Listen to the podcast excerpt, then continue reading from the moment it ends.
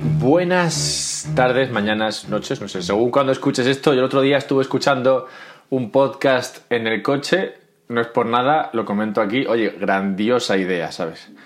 Sobre todo teniendo en cuenta que ahora con los éxitos del verano y todo eso, la radio se vuelve un poco caótica, aparte de cansina. Así que escuché un podcast en el coche, oye, mano de santo. Lo digo por si, por si quieres escuchar mi podcast en el coche. Yo ya sabes que siempre soy mucho de de hacer recomendaciones varias. Entre ellas, recomendaría que, vengas a, Twitter y me, y me encuentres. Arroba alberto-mera y me digas algo. No sé, no solamente algo, no sé, o puedes preguntarme, o puedes decirme qué tal, o puedes decirme, oye, pues esto está muy bien, o puedes darme sugerencias. De hecho, este, este episodio, el episodio número 34 de un podcast sobre Bitcoin, está basado en una pregunta, sugerencia que vino de uno de vosotros. Así que ves, os hago súper caso. Y otra cosa que, que podéis hacer, aunque ya sé que lo estés haciendo, pero me gusta, me gusta repetirlo porque, no lo sé, o sea, es de alguna forma como una especie de agradecimiento encubierto, porque yo ya sé que lo estás haciendo, yo ya sé que estás yendo a iTunes ahí para dejarme una review y cinco estrellas, yo ya sé que sabes que es muy importante, yo ya sé que sabes que este tiempo que yo dedico a estudiar este tema y a comentarlo y tal, en realidad no está pagado, pero está pagado con esas estrellitas que ponéis ahí en, el, en, iTunes. Y, como yo sé que todo esto lo sabes, pues no sé ni por qué lo repito, ¿sabes? Pero, pero bueno, aún así, aún así, ahí lo dejo caer, ¿sabes? Creo que he dicho, ¿sabes? Como siete veces en una frase. Así que creo que es momento de pasar de tema Entremos ya en, lo que viene siendo el meollo de la cuestión. Uno de vosotros me preguntó en Twitter, oye, oye Alberto, esto en realidad, ¿esto cuánto puede llegar a valer? Esto siendo Bitcoin, ¿vale? Si el podcast se llamase un podcast sobre alcachofas, pues podría ser alcachofas, no, estoy hablando de Bitcoin. Bien, ¿cuánto puede llegar a valer esto? Y, es una gran pregunta que, que la gente se hace de vez en cuando, sobre todo se la hace cuando cuando el mercado está subiendo, si buscas en Google, cuando la gente se plantea esta pregunta es siempre cuando, Bitcoin está subiendo que no veas, que empiezan a decir, Dios santo, pero esto está a 10.000 dólares ya, a 11.000, 13.000, ¿cuánto puede llegar esto? Más que nada porque, claro, si está a 13.000 y tú crees que lo más que va a llegar es a 14.000, pues igual no es buena idea meterse a esto, ¿no? Pero si tú crees que va a llegar a 100.000, oye, pues a 13.000 aún así está bien, ¿sabes? O sea que entiendo, entiendo un poco de dónde vienen estas preguntas, también entiendo cuando la gente con la que yo hablo de este tema, también entiendo cuando me dicen, oye, yo esto está muy caro ya, ha pasado de 10.000, esto está carísimo, esto no, hay, esto no hay que lo compre. Y digo yo, a ver, pues hombre, sí, a ver, sí, está más caro que ayer, o sea, estamos ahora en julio, sí, primer día de julio. En abril esto estaba baratísimo, si lo comparas con ahora. Pero si lo comparas con noviembre, si comparas, abril con noviembre, pues en abril estaba caro. y, en noviembre estaba barato respecto a todo. Pero no respecto a todo, porque en, en noviembre del año pasado estaba muy, muy, muy, muy caro respecto a noviembre de dos años antes. O sea que es, es, es complicado saber esto, en plan, decir cuándo es caro, cuándo es barato. Lo, que, lo único que importa aquí y, creo que lo ideal sería que os quedaseis con esto. Lo único que importa es que Bitcoin sigue existiendo. O sea, cada día que transcurre y Bitcoin sigue aquí, es, es una muestra de que Bitcoin puede subir en precio, subir en valor. Y cuanto más tiempo pase, más y mayor será el valor. Así es como lo veo yo, ¿vale? Que sobreviva es bueno de por sí. Porque es que esto en realidad no debería ni existir, ¿sabes? Pero el hecho de que esto exista y que, que esté y, que, todavía la, la gente lo use y cada vez más, da muestra de que esto es algo que va a seguir creciendo en participación en usuarios y esto de alguna forma puede llevar a una apreciación en precio. Pero bueno, antes de adelantarme a los acontecimientos, decir que esto no es como jugar a la lotería, ¿vale? O sea, hay gente que se plantea lo de entrar en Bitcoin y todo esto como algo que, hacer porque ya no hay nada más que hacer en esta vida para salir de pobres. Es en plan, a ver, ya he probado todo, he echado loterías, he creado startups, no sé, ya he hecho todo. pues, pues ya lo único que me queda es comprar bitcoins, ¿sabes? A ver si las bitcoins me sacan de pobre. A ver, no debería ser esta la forma de planteárselo, ¿vale? Porque además, bitcoin no tiene nada que ver con la lotería. La lotería tiene una probabilidad de que te toque de una entre 293 millones, más o menos. Esa la americana, aquí igual es diferente. Pero vamos, para que lo pongas en contexto, la probabilidad de morir comido vivo por bacterias que se alimentan de carne humana es de una entre un millón. O sea que es mucho más probable que bacterias carnívoras te devoren mientras aún vives y sientas como tu cuerpo va siendo poco a poco devorado hasta tu eventual muerte, es mucho más probable esto que que te toque la lotería. o sea que, que, no, no es como la lotería, pero no, no me refiero en este sentido. Me refiero a que la lotería tiene unas reglas. En la lotería siempre sabes qué probabilidad hay de que te toque. De modo que tú puedes llegar a una conclusión que es, vale, si, si es una entre 293 millones y la lotería es tanta cantidad, puedo hacer aquí el cálculo y digo, vale, si compro, no sé, 300 millones de boletos, me toca fijo. igual te sale lo comido por lo servido, pero tú sabes que la, probabilidad es la que es, porque eso está estipulado. Y, la lotería funciona así. Pero Bitcoin no funciona así. Bitcoin podría desaparecer mañana o podría valer 100.000 pasado. Entonces, no funciona como la lotería. Yo siempre hablo de. yo siempre hablo de Bitcoin como. Como cuando hablo de Bitcoin en términos de inversión, siempre lo hablo en, un contexto de cartera, ¿vale? Nunca hablo de Bitcoin en el sentido de compra Bitcoin y ya está y solamente invierte en Bitcoin. No, no me refiero a eso. Siempre que hablo de inversión, lo digo esto en términos generales, siempre lo, siempre lo pongo en, un contexto de cartera, ¿vale? Antes de nada decir, como siempre, el típico disclaimer, esto no es consejo financiero, esto es simplemente entretenimiento, yo lo estoy diciendo aquí, que nadie debería comprar ni vender nada, esto es simplemente una opinión muy propia, particular y muy mía, ¿vale? Dicho esto, cuando hablo de cartera me refiero a una cartera de, inversión, de ahorro, esto que nos gusta tan poco a todas las personas. No nos gusta nada lo de ahorrar, es, la hostia. Pero bueno, entiendo que no ahorréis en dinero y lo guardéis debajo del colchón porque eso es perder dinero. Entiendo menos que no lo invirtáis, ¿vale? En cualquier caso, hablo como digo en términos de cartera. Una cartera puede estar invertida en bonos, en, bolsa y idealmente un poquito en Bitcoin, ¿vale? O sea que siempre hablo un poco de esto como digo, cuando la gente se interesa por este tema puede ser simplemente porque quiere salir de pobre. Yo diría que esa no es la aproximación al problema adecuada. Yo diría que esto debería ser algo a lo que algo que mirarse como dentro de una cartera, algo que meter ahí un poquito, como las inversiones alternativas, ¿vale? Algo que tener ahí. Pero bueno, vamos a, vamos a entrar en lo que viene siendo las predicciones. ¿Cuánto podría llegar a valer Bitcoin? Bueno, pues Vamos a volvernos un poquito locos con las predicciones que hay por ahí fuera. Voy a usar predicciones de gente muy inteligente, gente muy loca y gente que me cae bien. Vale, gente inteligente. Pfeffer.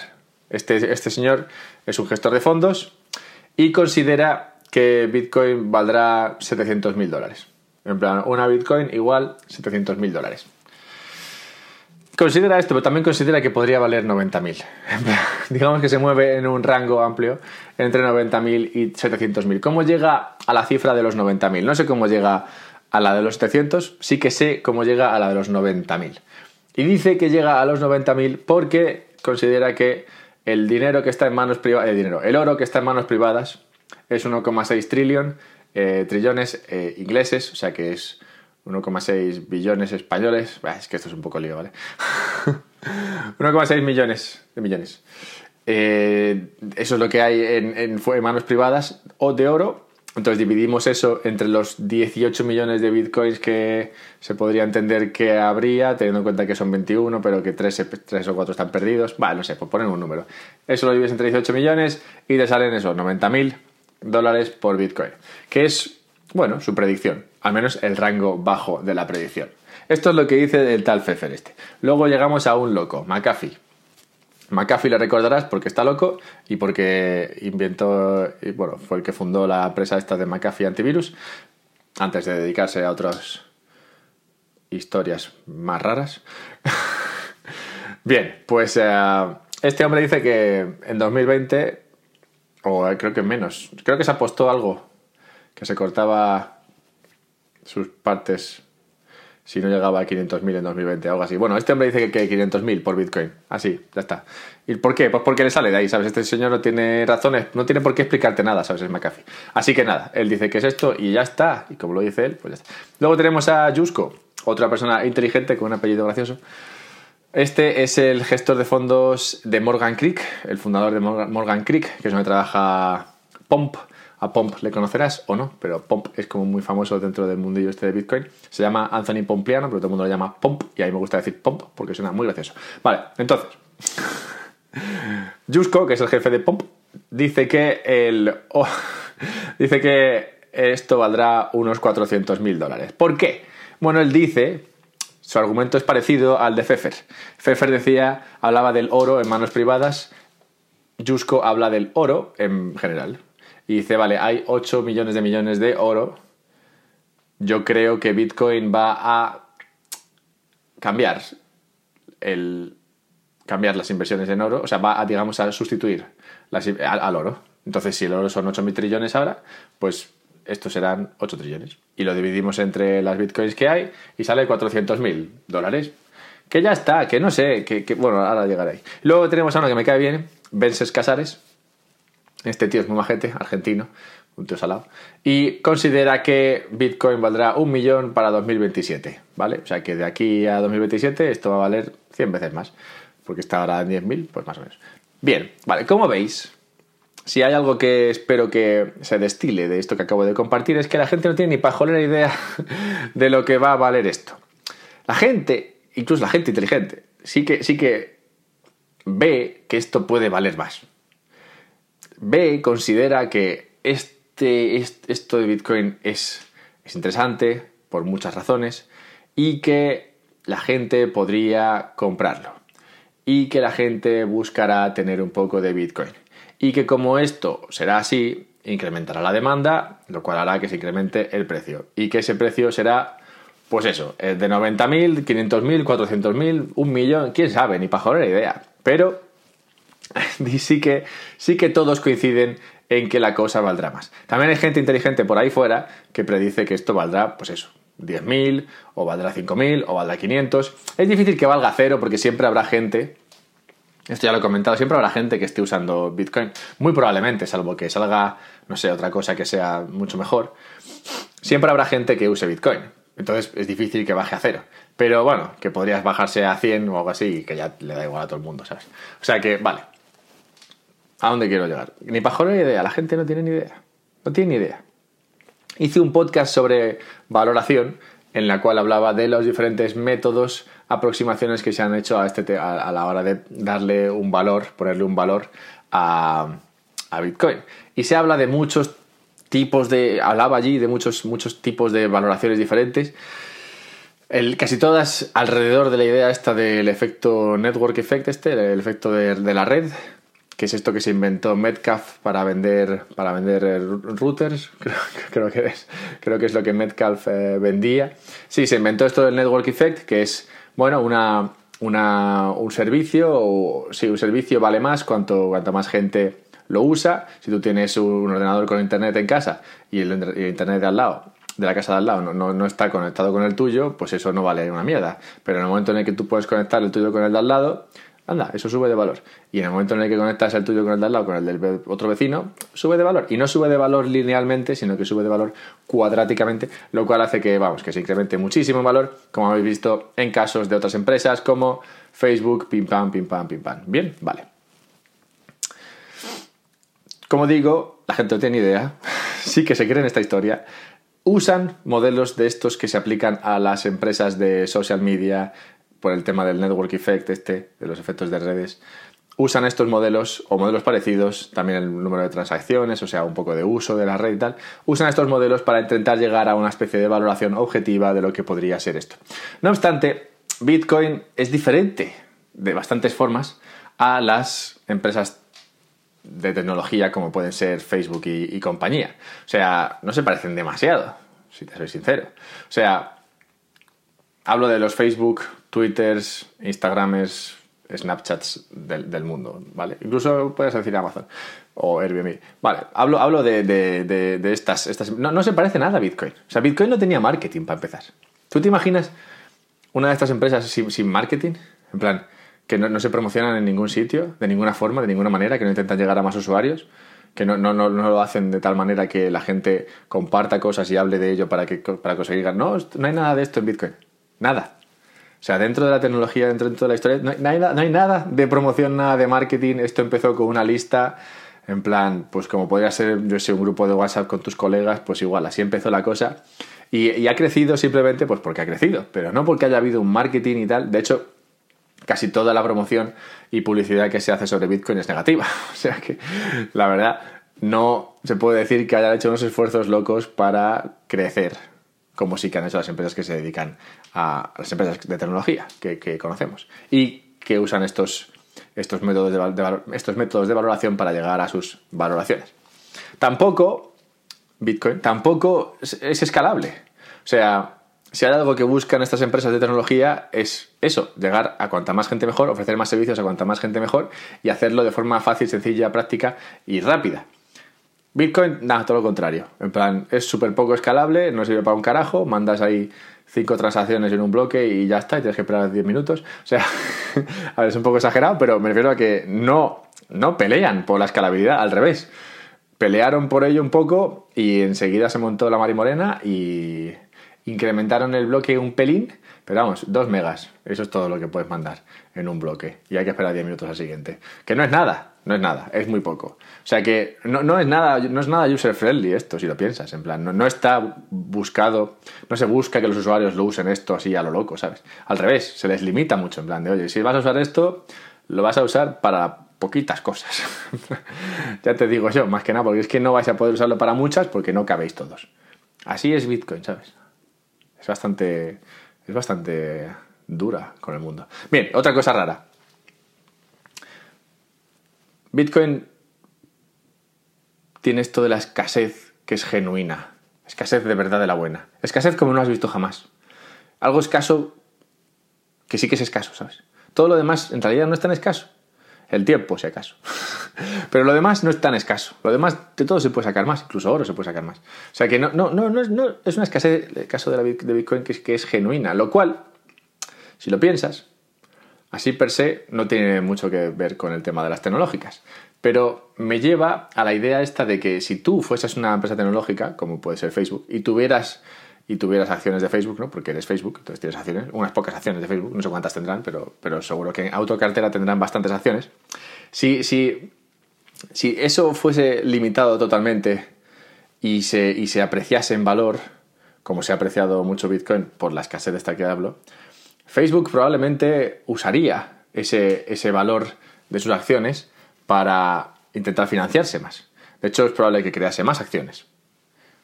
Y esto no se puede hacer en, Bitcoin. No se pueden crear más. Por mucho que esto de repente valga un carajo, y, o sea, valga muchísimo, y, y, la gente quiera lucrarse y quiera crear más bitcoins, en plan, joder, si es que si una bitcoin vale 3 millones, vamos a crear más bitcoins. Y así, aunque valgan, no sé, 500.000, pues si son si creamos 7, pues oye, nos, nos, sale, sale a cuento, ¿sabes?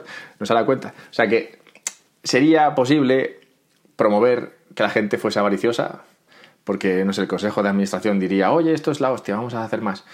Pero no se puede en Bitcoin tampoco. No hay un consejo de administración. Es, es, es, es lo que es. O sea, que la escasez es genuina, no hay, no hay nadie a los mandos, esto, esto es, como es. O sea, que tiene cosas de tecnología, claro que sí. Esto es tecnología pura y dura. Pero no sé si se puede aplicar lo que se ha aplicado a la valoración de empresas tecnológicas a Bitcoin. Más que nada porque es que no es una empresa. ya está. con, ese, con ese lo cierro. Bitcoin es que es, es, raro uno. Empezó en 2009, como digo, con una lista de muy poca gente. Desde entonces ha salido en los medios, pero sí que siempre de forma negativa, cuando se habló de lo de Silk Road, cuando se dijo que esto antes se usaba para, para defraudar o para, o para comprar drogas y cosas de esas.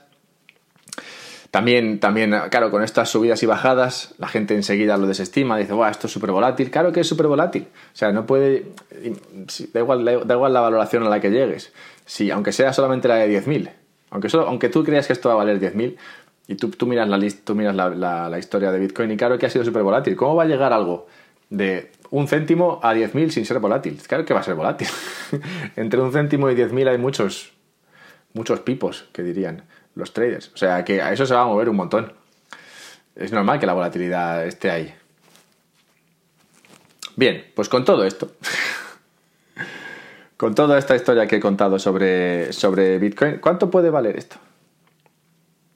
Como digo, ya te digo, aquí hay un montón de cosas. Está el hecho de que no se puede predecir de forma clara. Está el hecho de que no hay nada parecido a esto en ningún sitio. Podrías decir que el oro es lo que más se parece. Podrías decirlo. Y de hecho, como has visto, dos de los más inteligentes lo que hacen es usar el oro como, como algo parecido. Pero, pero es, es esto como el oro. Bueno, es escaso. Es lo único que tiene. Así parecido al oro. Vale, entonces, ¿cuánto puede valer? Yo me voy a mojar aquí, porque total, ya que estoy haciendo esto, me mojo. Pero tampoco me voy a mojar mucho. Como verás, va a ser una predicción de estas así bastante light. Pero sí que diría, o al menos yo estoy actuando en consecuencia, yo creo que esto va a valer más de 50.000 dólares para el verano de 2020. O para el verano empezando, cuando empieza el verano? Pues no sé, en San Juan, ¿sabes? Antes de San Juan 2020, yo creo que esto va a estar en 50.000 o más. Igual me he venido un poco arriba. Pero bueno, es lo que yo pienso. Y así estoy actuando yo. ¿Y por qué actúo yo de esta manera? Pues por lo que he dicho al principio. No tengo ni pajolera idea de cómo se puede valorar esto, no sé cuánto va a llegar, pero sí que sé que cada día que pasa esto sigue existiendo y esto lo siguen usando personas y cada vez es más sólido, más robusto, hay más servicios, hay más gente usándolo, pim, pam. Entonces, como, como todo esto lo estoy viendo y yo veo que hay más participantes, más participantes para mí equivalen a mayor precio. No siempre es así, ¿vale? Pero cuanta más gente use esto, más va a subir, el precio. Hace poco hicimos un estudio en una empresa que trabajaba y, y vimos que, que China y Singapur estuvieron metiendo volumen a Bitcoin a mansalva a principios de año, justo antes de toda la subida esta que ha habido. O sea, entre febrero y marzo el volumen en China y Singapur fue brutal, que fue gente que estuvo comprando ahí mientras la cosa estaba baja, como si no hubiese un mañana, lo típico que se llama consolidar, en un estado de consolidación del mercado, pues en ese estado de consolidación y de acumulación, la gente estuvo ahí acumulando bitcoins como si no hubiese, ya te digo, como si no hubiese un mañana. Y luego después, pues bueno, ha explotado esto, ya habéis visto, subida parabólica de 3.000 a, bueno, de 4.000 a, a 10, 11, 12, bueno, 13.000, que llegó en eso, en dos, dos, meses y medio, más o menos tres meses, o sea, una fucking locura, pero, pero ves, antes de eso, lo que se vio fue mucha más gente, con, bueno, o igual las mismas, personas, puede ser con más dinero, comprando Bitcoin eh, desde China y Singapur. Pero bueno, ¿a dónde voy? Más participantes para mí equivalen a mayor precio. Eso por un lado. Y por otro, lo que más me gusta y lo que más hablo, la verdad. Y es el hecho de que, claro, tú puedes decir, tú puedes plantearlo de dos maneras esto. Puedes decir, vale, ¿cuánto va a valer Bitcoin en, en euros o en dólares? En dólares. ¿Cuánto va a valer Bitcoin en dólares? ¿O cuánto va a valer un dólar en bitcoins. Y siempre lo vemos de la forma, de, de, la primera forma. Siempre lo vemos en plan, ¿cuánto vale un bitcoin en dólares? Pero puede parecer que es lo mismo. Y de hecho es lo mismo. Pero es un cambio interesante planteárselo en cuánto vale un dólar en bitcoins. Porque yo creo que tan importante como, la, como la, el mayor uso de, más, participantes, más facilidades, más transacciones, todo eso. Todo eso es importante, sí, y todo eso va a hacer que el valor, que el precio de, de Bitcoin se incremente. Pero también, también este precio, este incremento en precio va a venir por la devaluación de las monedas fiat. Y esto es más fácil de ver si lo planteas así, en plan, ¿cuánto va a valer un euro en Bitcoins? ¿Tú crees que, tú crees que el euro va a valer más en relación al Bitcoin en el futuro que lo que vale Bitcoin en relación a, al euro? que ya sé que es, que es lo mismo, pero simplemente es ese. Es darle la vuelta a la ecuación, llegas a la misma conclusión, ¿vale? Pero al planteártelo de la misma, de la, de la forma opuesta, para mí es más fácil verlo. O sea, yo no puedo. A mí no me convencería. Bueno, tampoco me convencerían de lo contrario, pero me costaría más que me convencieran de que el euro va a valer más de aquí al futuro, ¿vale? En relación a Bitcoin, que, que, que, que, el Bitcoin va a valer más que el euro de aquí al futuro. Que ya sé que, como digo, es lo mismo, ¿vale? Pero tú piénsalo, ¿tú crees que el euro se va a apreciar en, relación a, a Bitcoin de aquí a futuro? ¿O el dólar se va a apreciar en relación al Bitcoin de aquí a futuro? Pues no sé. No sé qué decirte, yo diría que no. y costaría convencerme de lo contrario, es que no veo nada en las monedas fiat que me guste. Y veo mucho que me gusta en, eh, en Bitcoin. Así que por todo esto es por lo que llegaría a esa predicción que he compartido. Y por todo esto es por lo que he hecho este, este podcast, que puede ser un poco raro, la verdad.